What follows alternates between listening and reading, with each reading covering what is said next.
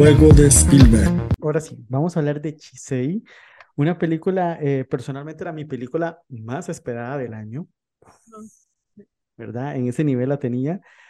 No me defraudó, realmente no me siento decepcionado, eh, pero tampoco es la maravilla brutal sobre el cine periodístico que uno esperaría.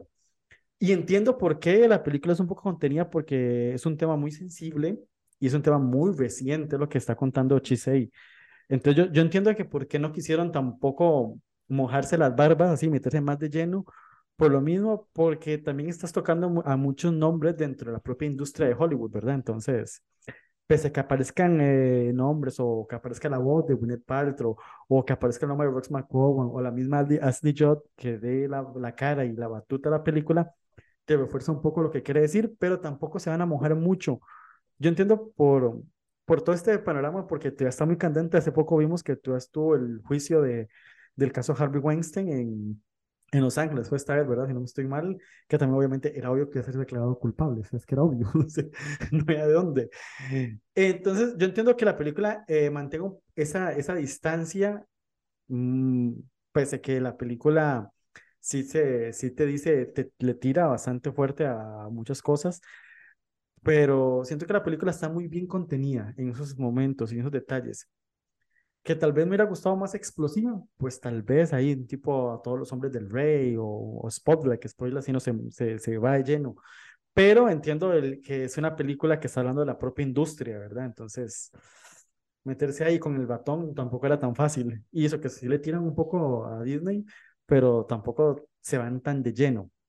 Lo que sí me gusta de la película es que no se enfoque tanto en lo periodístico como tal, sino que le dé espacio a las voces, no de Ashley Judd, no de Rex McCowan, no de Gwyneth Paltrow, sino de mujeres desconocidas que al final creo que son las que sufrieron más las violaciones y los acosos de este hombre.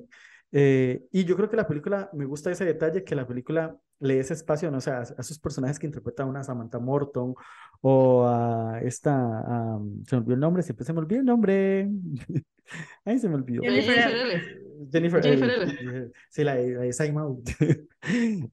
me gusta que le dé espacio a que ellas, que ellas interpreten a esas mujeres desconocidas para el, el mundo mainstream, ¿verdad? Porque bien, bien, si hubiera querido hacer una, una película rosa, si hubiera ido, no sé, hacer la escena con Gwyneth Paltrow contando la, la escena del, del acoso, o tienen, te ha contado la escena de Salma Hayek ahí cuando recibió la cosa, que la misma Salma Hayek lo contó, etcétera, etcétera. Entonces me gusta que la película se haya ido por ese lado, que también el artículo de, de Megan y, y Jodie, Jodie Cantor se enfocaban más en, en, esa, en eso, pero sí, como se ve en la película, ocupaban una cara conocida que respaldara esas voces que estaban metiendo. Entonces yo creo que la película juega muy bien eso y yo creo que es lo que le rescato más a la película en ese detalle de construcción sobre el caso Harvey Weinstein, que para los que no saben qué fue lo que pasó, es el Harvey Weinstein era un productor de películas ganadoras del Oscar, muchas nominadas al Oscar, como Shakespeare in Love, El paciente inglés, etcétera. Este, era un hombre muy poderoso dentro de la industria que tenía una visión muy grande para crear películas y que llevara a los Oscar, que valga la redundancia, que estemos haciendo un post hablando de los Oscars en los últimos años, nació gracias a la publicidad que hacía Harvey Weinstein de sus producciones y cambió la industria. Realmente Harvey Weinstein, para bien o para mal, eh, siempre va a quedar en la memoria, no solo por esto que, que vamos a hablar de Chisei, sino que él cambió la industria, creó un monopolio de publicidad, de mercadotecnia, de vender películas para la temporada de premios, se creó toda esta barapulla que es lo que ha nacido en los últimos años y se creó estas carreras del Oscar. Creo que nace más que todo por Harvey Weinstein y su mm, método de trabajar. El método Weinstein, de hecho, el método Weinstein todavía existe. Eh, él, él viene, el año pasado hasta cierto punto lo rompió Coda, pero desde, el, desde antes de eso había que volver al 2004 con Million Dollar Baby, cuando ya el método eh, Weinstein estaba muy, muy, muy dentro de la industria y el, el método eh, Weinstein eh, comienza en, en, hacer películas, estrenarla en festivales. Eh, gracias a él, gracias a él que empezó a llevar, eh, Telluride es un resort, es un resort eh, muy caro. Él empezó a llevar, a invitar a gente para que viera cómo estos screeners, bueno, el, ya existía el festival, pero él como que lo, lo eleva em- empieza, empiezan a veces a pagarle, a pagarle pasaje a gente de la industria que vaya al festival de Telluride. Igual Y Toronto. claro, también. tam- también en Toronto. Entonces, este como circuito de festivales en, en donde tiene que ir una película que va a ganar el Oscar, eh, de hacer, hacer que eh, esta maquinaria de, de relaciones públicas donde hay que meter que la película es, es importante, es necesaria que gane. Eh, hay un, hay un video en YouTube que explica bastante bien eh, lo que hizo en el, ten- en el año de, de la película Lion, que fue como su último éxito antes de que estallara todo esto. Eh, Lion, que no me acuerdo, llegó con un nombre muy ridículo a Latinoamérica, la de Dev Patel. Con Nicole Kidman. Claro, con Nicole Kidman. eh, y en esta película, él lo, eh, Weinstein lo, lo que hacía, lo que hizo fue como crear una campaña casi de que si tú no votas por Lion, está, o sea, un voto a Lion es un voto a favor de los inmigrantes, si tú no votas por esta película eres racista. Eh, esa, como que ese era el tipo de campañas que creó. Y, y bueno, y campañas, bueno, y antes de, de crear los temas sociales, que son los que se toman la agenda de los Oscars desde los 2000 en adelante, tenemos hacia atrás eh, que él, em- él, él comenzó con esto de los regalos. Es, histórico cuando da su, su fiesta de Shakespeare in Love a la gente, que eran más de 100, 100, 120 invitados, todos de la industria, les regala como un set de películas, todavía se utilizaba el VHS, un set de películas, de las películas eh, Miramax, que era donde él estaba a cargo, eh, y curiosamente es el año que Shakespeare apasionado le gana a, le gana a Rescatando al Soldado Ryan. Es un triunfo histórico.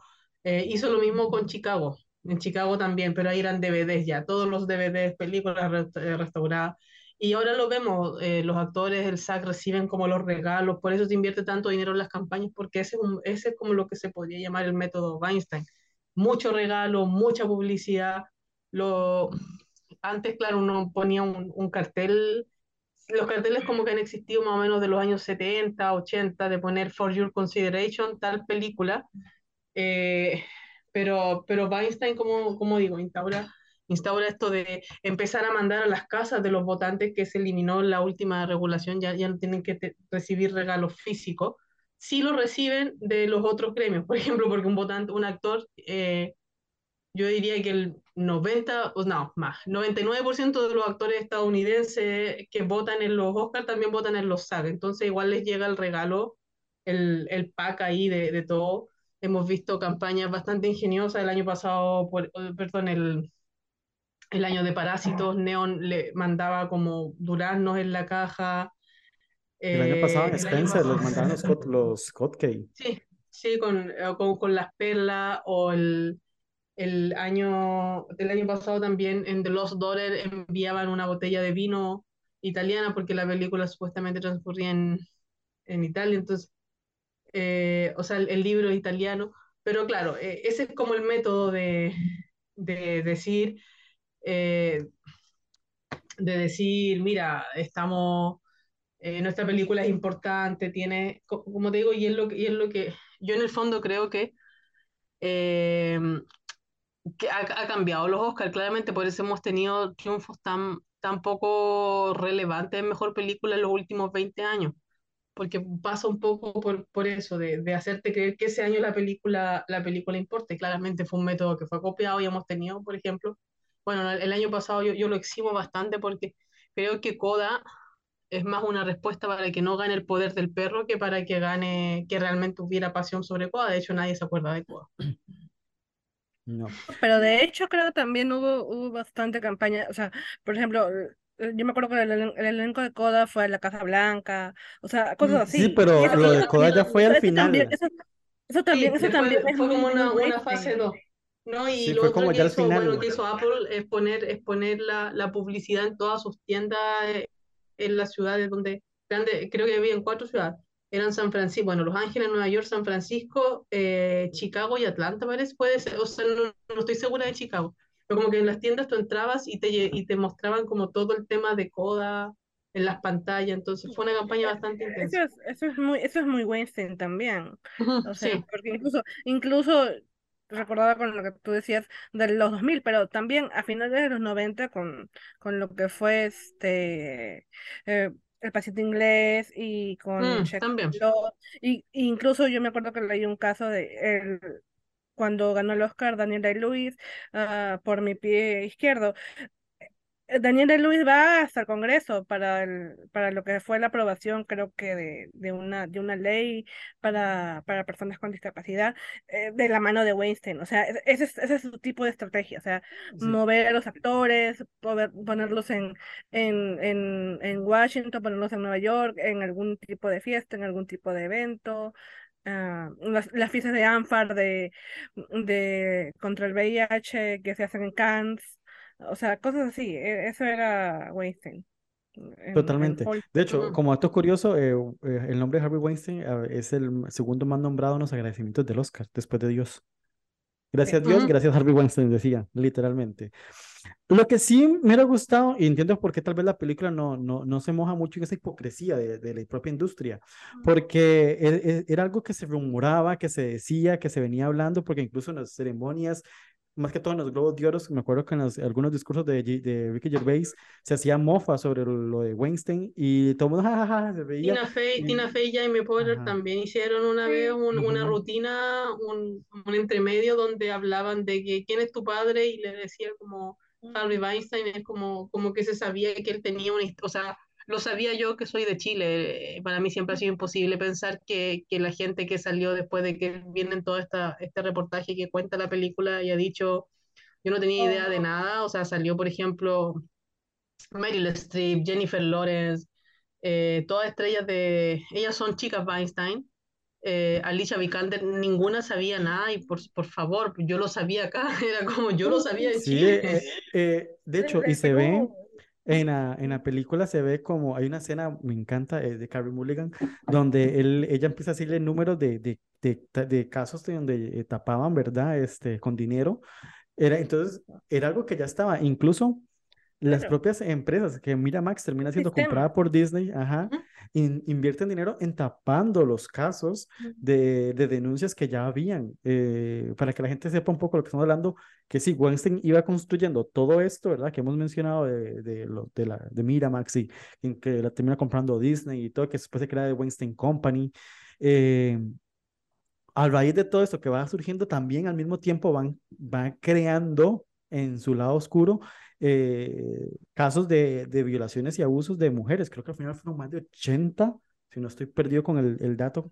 Es, pero sí fueron una gran cantidad de, de, de mujeres que, que, que él abusó y que taparon muchos. En la película no se ven todos los casos, pero si leen el artículo de, de Jodie Cantor y de Mega Twain, este, van a ver eso. Incluso la película, estoy deseando que hagan la segunda parte, pero contando desde la parte de investigación de Ronan Farrow, porque Ronan Farrow también tiene tela para contar ahí. Este, al mismo tiempo que se publicaba este artículo de, de Jodie Cantor y Megan Tweet, se, se creaba también el artículo que prácticamente salieron de la mano, el de Ronan Farrow, que si no saben quién es Ronan Farrow, Ronan es el, y, el hijo de Mia Farrow, que es, él es hijo de Woody Allen o es padrastro, eh, Woody Allen era padrastro. Es Woody. Woody Allen, Sí, el hijo, eh, es el único hijo, el único hijo biológico que tiene, él se cambió el, el nombre, a- el apellido a Farro por, por todo el, sea, el problema de, de o sea, el, ajá, y la familia. no, no el Ujú, sí, sí. problema, esto no es un problema, por, por todo el caso de, de la violación. el caso Woody Allen y eh, es, todo un debate Claro. por aparte. Pero Eh, claro, no va- es- es otro debate, es otro de todos los abusadores de la industria, claro, Es, es otro Pero- chicharrón ahí que está. Que la película, lo de Ronan, lo, creo lleg- lo, lo traía porque la película lo menciona como un par de veces, Ujú. pero al mismo, Sí. por eso que, eh, la, que ac- acotar de que al mismo tiempo que se hacía el, el artículo, ellas son del New York Times o New Yorker. New York Times. New York New York Times. Times y. Farrow es el del New Yorker, es verdad. El Es New que Yorker es. El de Farrow. Eh, salieron eso, Ujú. salieron los dos Claro. mismos y fue cuando se Sí. destapó todo esto. Cinco días de diferencia, si no me equivoco. Y claro, Ajá. como que se decía eso eh, ya después de que salió el artículo y después de que se explota todo, como que había esa conversación de que supuestamente The New York Times tenía esa historia desde hace unos años mm, y como que no, no la quiso sacar y, y como que estaba dando, dando vueltas, dando vueltas en su redacción y que como que recién se ponen las pilas, entre comillas, cuando ven que ya la investigación de Farrow ya estaba avanzando. Vamos avanzando, ajá. Ujú. Entonces, Creo que la película lo medio lo menciona, esa, ese detalle ah, de la Sí. investigación y eso. Porque la película eh, también arranca con el artículo que ha escrito Megan Twin sobre los abusos de Donald Trump, que no terminó en nada, realmente eso. No terminó en nada. Y mencionan el caso de la, lo que ocurre en Bombshell, pero tampoco lo, lo, como que lo dejan ahí medio medio. Pero creo que de las películas, ah, comparándola con Bombshell, a esta Shisei está mucho mejor eh, explicado lo- los casos de abusos, ¿verdad? Y qué es lo que, que ocurre. Y, y yo creo que la película, esta eh, Chisei, funciona, es como lo dije al principio, funciona porque no se enfoca tanto en investigación como tal, sino que le da los momentos de, de voz a, esta- a, la- a diferentes mujeres para que cuenten su historia, su versión de los hechos. Lo único que no me gusta, eh, Chisei, realmente lo que no me gusta eran lo- lo- los flashbacks. Para mí los sentí necesarios. Me hubiera gustado más la escena solo de Samantha Morton en plano fijo contándote el caso y que te estremece, porque los, los momentos de ella, que solo es el plano fijo viéndola a ella, es, es brutal. Entonces, esos rellenos de flashback a mí me, me siento como que me estorban, como que no me aportan mucho a lo que ya están contando, lo que ya estás escuchando, porque yo creo que escucharlo es más fuerte que te lo, ahí te lo adornen con una, con una escena. No sé, personalmente yo lo, lo, lo vi así. No sé si a ustedes sí les gustó el- los, fla- los, los flashbacks. A mí no tanto, la verdad. Yo tengo unos temas con la dirección. Este, está eso, está también, bueno, el tema del, del tiempo, porque creo que también lo conversé con Julia, de que, por ejemplo, al comienzo de la película tienes todo lo que fue, creo que el embarazo de, de Megan Tony, cuando comienza toda la historia y después ya no ves a su hijo nunca más, y como que no, no sabes, o sea, el, el tiempo pasa, de pronto empieza a pasar muy rápido, de pronto empieza a pasar muy lento. mm, yo, sinceramente, creo que la dirección es lo más, este, eh, no sé si inestable o dentro de los altibajos de la película. Pero como tú dices, también siento que en el guion se han preocupado demasiado por, por que están ante una historia muy actual, ah, este, con personajes que, eh, pers- personas que, que viven actualmente, que, que, o sea, que están entre nosotros, que trabajan en la industria, entonces, como que han tratado de, de tampoco no hacer una historia ni conflictiva, ni, ni tan, este, ni tan polémica dentro de todo, se han medido bastante. Para mí, como también comentaba eh, ah, cuando hablé de la película, creo que han hecho el guion con varios abogados al costado.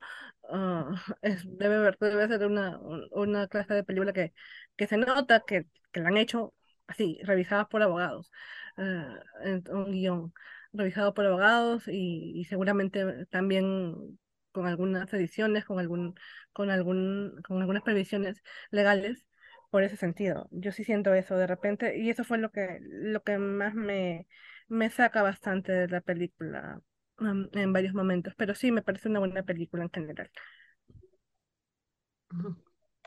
Eh, yo, bueno, comparto muchas muchas cosas. A mí me, me encantó la película, así que eh, le, le perdono hasta el mal guion. O sea, lo más débil definitivamente es el guion.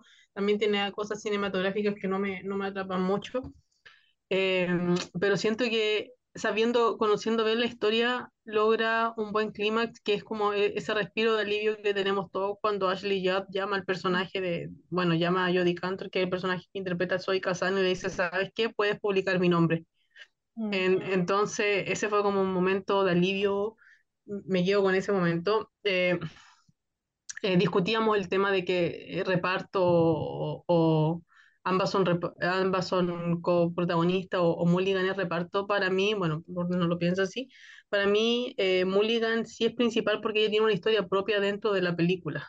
Ella tiene su propio cuento, entonces, que no depende de la historia de, de Kazan, a pesar de que efectivamente soy Kazan, quien tiene más tiempo en pantalla, y es como podríamos decir una historia más eh, sí, más principal, pero aún así yo creo que pensar que Karim Mulligan es reparto, o sea, reparto es Kerry en Banshees of Inisherin, entonces a mí siempre me molesta como cuando hay que verdaderas actrices de reparto tienen que, que tienen un, tiempo mucho más limitado y no son eh, historias centrales, sino que son historias que dependen de una historia principal, eh, tengan que tener, por ejemplo, que competir con, con- a mí me parece Mulligan totalmente secundaria, eh, o sea, perdón, eh, no, no totalmente principal, es claramente coprotagonista de Kazan. Eh, pero creo que ella está magnífica. O sea, Mulligan no nos vamos a sorprender ahora con lo gran actriz A que es, esas la escena del bar, no, no. la A escena del bar donde le dice al tipo, de un tipo que, la, que la- le está diciendo, la está a salir, y es como, aléjate, aleja, y ahí tiene su, su clímax ella. Eh, eh, No, a estas, a bueno, estas alturas no, no podemos cuestionar a Carrie Mulligan. No, no lo No. permito. Yo sí tengo, yo sí tengo mis reservas en, en, como dice Julia, en considerarla principal o Sí, no, no, no, yo también. Sí creo y que- yo yo sí creo que, yo sí de- creo que reparto. Como dice, tiene una presencia fuerte dentro de la película, pero aún así siento que la historia o todo lo, lo que es el descubrimiento y todo lo que es eh, el centro de la historia pasa por Kazan y no tanto por ella. Ella es como que el apoyo de, de, de Kazan, de, este, de Cantor. Megan, Megan Trowry es como que la, la que la soporta, ¿no? La que de- cuando ya ella, Jodie Cantor empieza con la duda y con, con el tema de, de que sí voy a encontrar los testimonios o no, eh, la que entra a apoyar es, es ella, ¿no?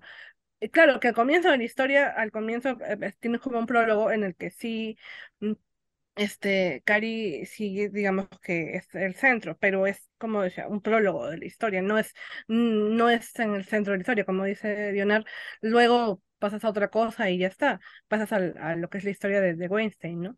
Entonces, yo sí siento eso. Eh, Entiendo a los que ven a, a como protagonista o como, como o sea, protagonista al, al igual que, que soy Kazan, pero no soy tanto de esa idea.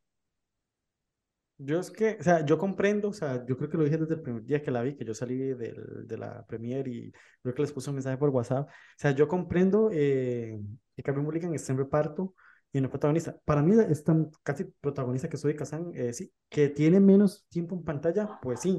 Que los momentos más fuertes de la trama se las lleva eh, Zoe Kazan, que son los testimonios de Jennifer eh, y de Samantha Morton. Entiendo que, que se haga un balance que digan, sí, a cuál mandamos para aquí, cuál mandamos para allá.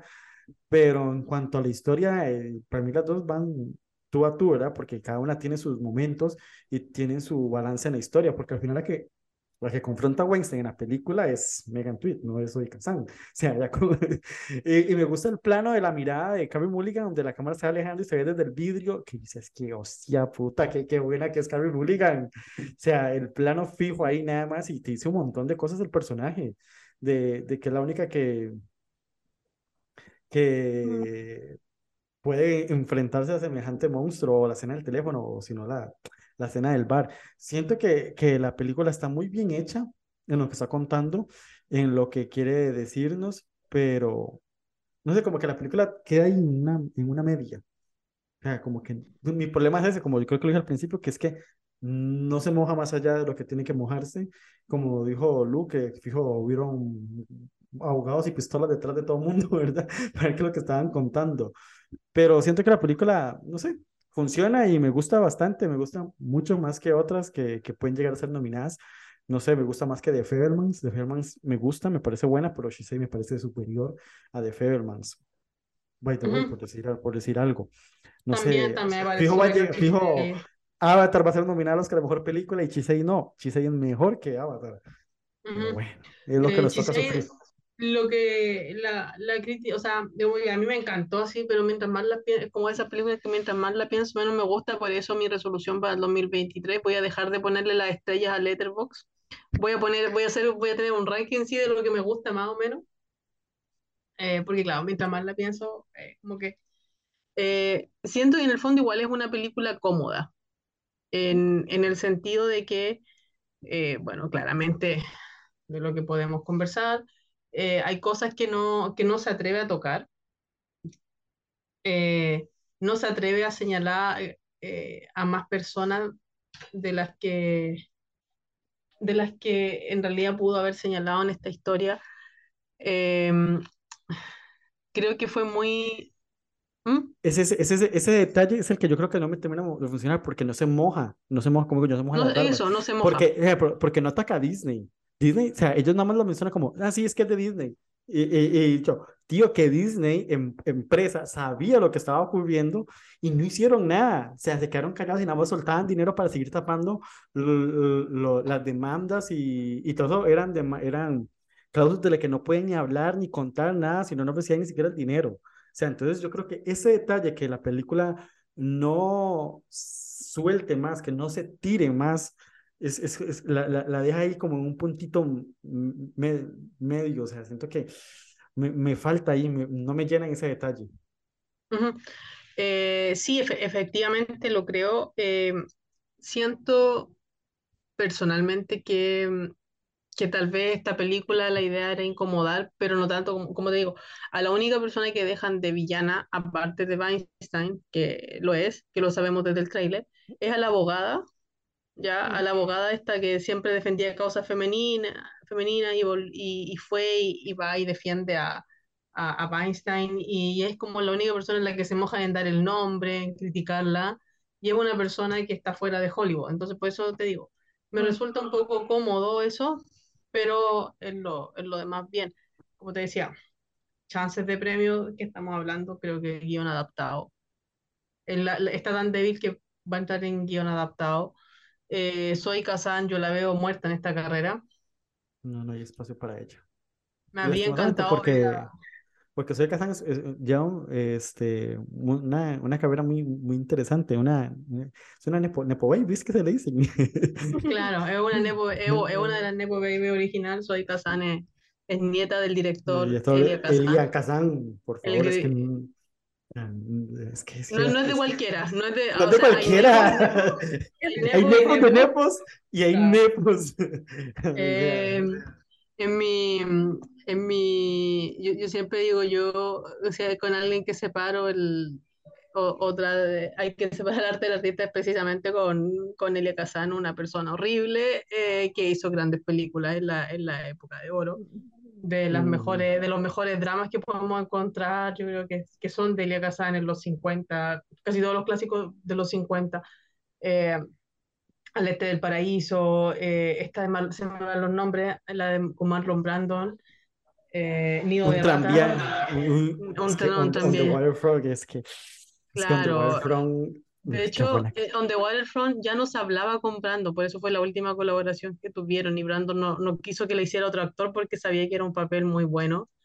Eh, pero, o sea, lo, bueno, no estamos hablando de eso, pero y aquí puedo hacer un podcast de Elia Kazan y hablar de tram, un tranvía llamado Deseo. Va, vamos, podríamos hacer ah, un podcast para el próximo año sobre Elia Kazan, hacer una revisión y hablar también de su vida polémica para no meter a Zoe. Bueno, pero Soy no entrar, me habría gustado ver en carrera a Samantha Morton, que creo que está magnífica y es un regreso. Eh, ¿Qué año que ha tenido Samantha Morton? Eh, entre The Serpent Queen, que es la serie más vista de la historia de Stars, una serie que voy a, la empecé a ver anoche, ante no, o sea, perdón, antenoche. Eh, notable, notable, ella está muy, muy bien. Eh, está, está en The Whale eh, yo tuve la posibilidad de leer el guion de The Whale y, y siempre dije, o sea, cuando todos hablaban de Sadie Sink, eh, que tiene la escena, es muy cortita, todos dicen es muy cortita, pero es, un, es, es una escena muy, muy sólida y acá con Chisei, que también es la escena, pero ¿qué escena qué es? Mm. Entonces, recordemos que Samantha Morton tuvo su tuvo unos finales de los 90, inicio de los 2000 bastante buenos. Ella actuó en, en una de mis biopics Wikipedia favorita, no, no es Wikipedia, que es Control, la película Control. eh, con Sam Riley. Sí. eh, pero también tiene, tiene dos nominaciones al Oscar, o sea, por En América y por, eh, no recuerdo el nombre de la película, pero es con Woody Allen. Eh, pero tuvo como este, este regreso este año espectacular regreso sí. entre comillas, no es que se haya ido, pero como que no había estado en primera plana en, en muchos años. Sí, no, no, la, la escena de Samantha Morton para mí es la mejor de la película, es mm, que en serio, sí. por eso es que a mí me enoja el flashback metido ahí, yo decía, pero quita ese flashback, dejar la cara de Samantha Morton contando lo que vivió el personaje, mm. Te da miedo, te da, te, da, te da rabia, te da impotencia, Y yo decía, pero ¿para qué le metes ese flashback ahí? O sea, no, por favor. No era Eh, necesario, no era necesario. no, es que para mí los, los flashbacks eh, eh, arruinan los momentos, porque también cuando está el de, el de Jennifer, eh, el personaje también le meten esos flashbacks. O la otra, la que, la que es asiática, la, la- el personaje asiático también le meten el Sí. flashback. O sea, siento que, aparte que alarga la película haciendo las escenas ahí y demás, este, le cortas la atención o la emoción a lo que está contando el, el, el personaje. Entonces yo, yo decía, pero ¿para qué subrayarlo lo que ya estamos escuchando y viendo? Tengo una teoría sobre eso, pero de repente, o sea, la película tal vez sea por sistema de dirección o de guion que no lo han podido plasma- plasmar bien, pero dentro de todo me parece una buena idea. ¿Por qué? Porque te pone en contexto las mujeres que, o sea, que sufrieron ese abuso, o sea, al el momento que sufrieron ese abuso, o, o quiénes eran ellas al momento que les pasa eso. Entonces, no es lo mismo cuando tú hablas con una mujer de, de 30, 40 años que recuerda ese momento o, que eh, trata de, trata de revivir ese momento a que tú pongas en contexto a esa jovencita, eh, a esa, esa mujer joven mm, que, que está pasando por eso. Entonces, eh, de repente, la película quiso hacer eso, el guion quiso hacer eso, quiso contextualizar la vida de esas mujeres y cómo de ser mm, jovencitas llenas de vida, con prospectos, con, con un futuro por delante, de pronto les, les ocurre algo, les ocurre el tema del abuso y, y su vida cambia y, y, o sea, toda su trayectoria cambia. Mm, Creo que eso, creo que esa pudo haber sido la motivación de los flashbacks y de repente con otra dirección y con un guion más imaginativo hubiera funcionado mejor, pero dentro de todo no me parece mal la idea, mala ejecución de repente, eh, pero, pero sí, sí es, sí es una buena idea en ese, en ese contexto, sí. Sí, hay un momento que sí me gustó, bueno, realmente no es un flashback, es donde, no me acuerdo qué es el personaje que está contando lo que pasó, y nada más nos ponen como el, el pasillo del hotel, la Ah, claro. Y nada más escucha la voz en off de la, de la persona. Entonces yo creo, e- esos momentos ahí sí me funcionó porque te da como una sensación de, de, de terror prácticamente. Es bastante Porque como de, de Assistant. The Assistant es una película que me gusta mucho también de Kitty Green, que, que trata también sobre, sobre ese tema de, de los abusos en la industria desde la perspectiva más que todo de los empleados o de, de los facilitadores, entre comillas, de, de esta gente, de cómo esta gente con poder ah, podía salirse con la suya eh, y podía este, mantener ese ese sistema, ¿no? Porque fue, un- fue- un sistema de, de abusos y de y de este, de, de, de, de documentos este, de confidencialidad y cosas así. Entonces, sí, creo que, creo que de repente de Assistant es un poquito más, más sutil, más inteligente al momento de, de grabar esta, est- estas escenas, estos momentos. Y She Said tal vez toma, no sé, no, no, no diría que como referencia, pero, pero algo similar en, esas escenas, ¿no? Del, del, del pasillo, del, del, este, del, del ambiente, más que todo atmosférico, y te crea como una, un- una sensación de terror, ¿no es cierto? De, Sí, de peligro, de, de de- ansiedad. sí, de impotencia, realmente. Ujú. Creo que es la mejor palabra, creo que es imp- impotencia, porque uno como espectador está, es impotente, obviamente, al ver lo que está pasando y el personaje lo que está contando. Entonces, verlo así sutil, de, de, de escucharlo, nada más. Entonces, yo creo que en, en ese momento sí me funcionaba bien eh, esos detalles que le, le aportan, pero hay otros detalles, como algunos flashbacks ahí, todos dramáticos, exagerados, y entonces se me, me, me sacaba. Pero digamos, como que siempre es el único, el gran pero que le he puesto a Chisei, que no me tenía así como gustar al 100%, pese que sí me gustó, sí me enganchó toda la trama, sí me enganchó en todo momento, estaba pendiente de lo que estaba ocurriendo. Yo creo que también funciona porque como es una historia tan reciente, uno la tiene más arraigada, conoce todo lo que pasó realmente, sabe los detalles, le- ha leído los artículos, escuchaste esto, entrevistas y todo. Entonces yo creo que a los que hemos estado en esto, sabemos lo que íbamos a ver y personas que la vieron, que no, de los pocos que la vieron, literalmente, eh, que, que, que invité que la vieran, les, les gustó mucho la película, les impactó porque no conocían la historia. Entonces yo creo que eh, ojalá que la película llegue a alguna plataforma, ojalá que llegue a Netflix, que es la plataforma que tiene más suscriptores y que mucha gente la pueda ver en su momento y que vuelva ahí, porque es una película Pero todo es importante conocer eh, un tema tan, tan atroz como lo que ocurrió con este señor llamado Weinstein, ¿verdad? Y lo que, lo que hacía. Ujú. Al final solo es una, una película importante. No sé, ¿algo más que quieran agregar de She Say? Oscar No, creo que está todo cubierto ya. Oscar para Carmen Véanla, véanla, porque creo que no, como dices tú, no muchos la han visto, así que denle una oportunidad. Sí, vale la pena, No la vale la veo pena. ganando. No veo ganando a Déjeme soñar, déjeme soñar.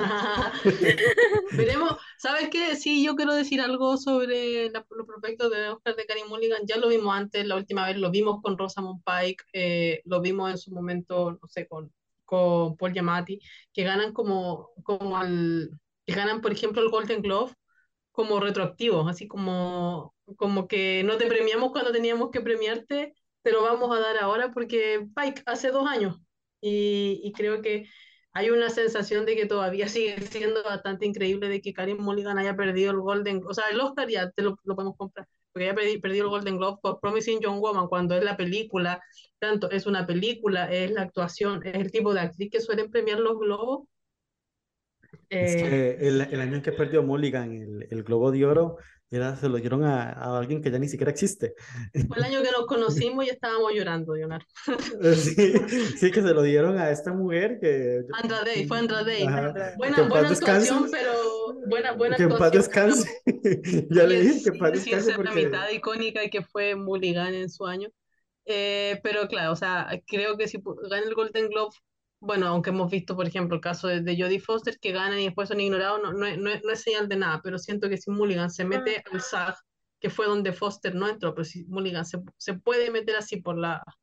que, que no, no es imposible, que se mete al SAG, eh, tiene como este impulso de tal vez ganar el, el Globo, siento que podría, podría pescar una, una nominación más en una categoría tan caótica como es actriz de reparto. Es que ese es el detalle, la carretera de actriz de reparto está muy, muy abierta, muy, muy... Y entretenida para porque- nosotros, que la seguimos. Sí, sí. Y excepto para las Woman Ujú. Talking, Las dos, las, dos categorías de reparto están muy bien. Sí, así que por eso, bien por, como digo, bien, es como lo que puede, lo que podría ver yo que, que metiera a, a ¿Sabe qué me? No gustó mucho de, de Chisei y me gustó que pasara el corte? La banda sonora. Me Ah, gustó eh, bastante, me es gustó. demasiado Nicolas buena. Britell. Nicolas Sí, o sea, me gustó. encantó. Yo siempre la tuve en mi radar, yo siempre en, mi, en, mis, en, mis, en mis quinielas, yo, yo la tenía ahí, no, o sea, yo vi que hay gente que nunca la, la tuvo en consideración.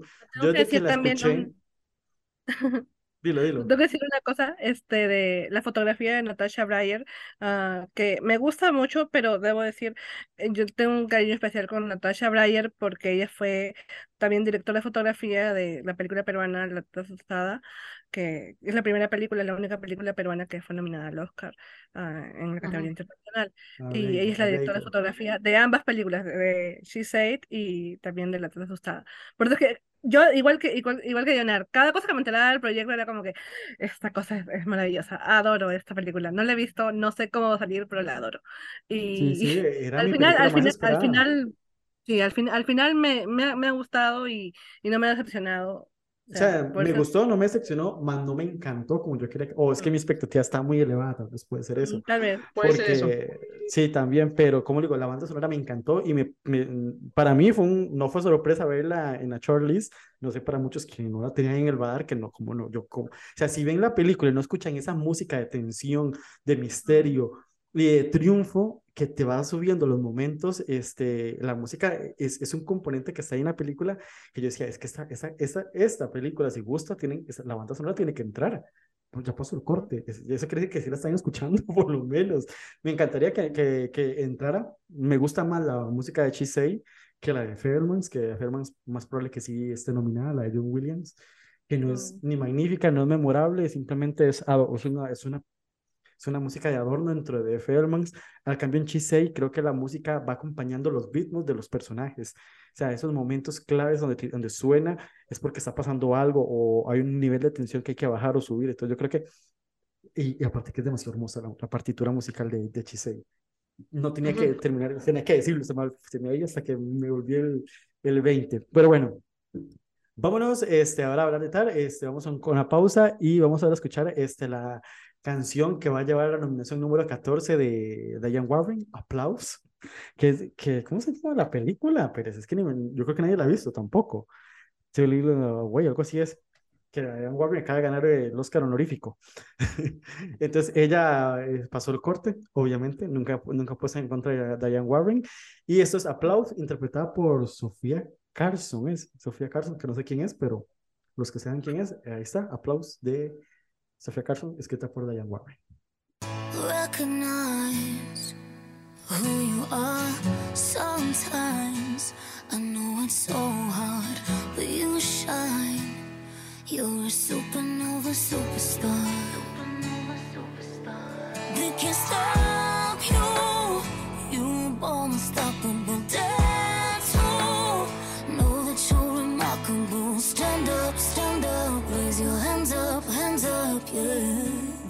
Just in the blue